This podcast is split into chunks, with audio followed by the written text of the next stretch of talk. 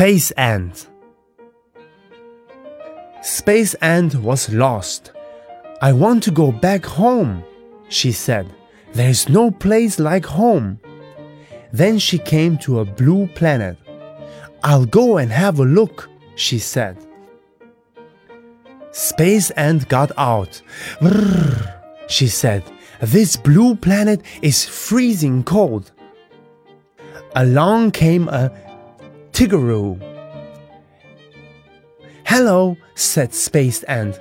Isn't it cold here? Yes, said the Tiggeroo. I don't like it here. Come with me to another planet, said Space Ant. Off they went. Next, they came to a red planet. Let's go and have a look, they said. They got out. Phew, said Space Ant. This red planet is boiling hot. Along came an Elebird. Hello, said the Tiggeroo. Isn't it hot here?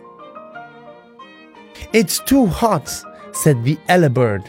I don't like it here.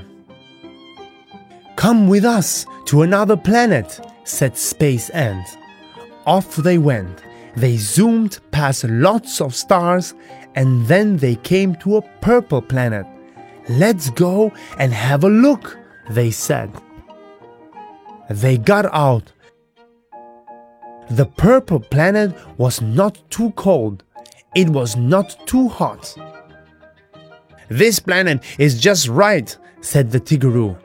I love it, said the Elebird. I love it too, said Space Ant, because this is my planet. There is no place like home.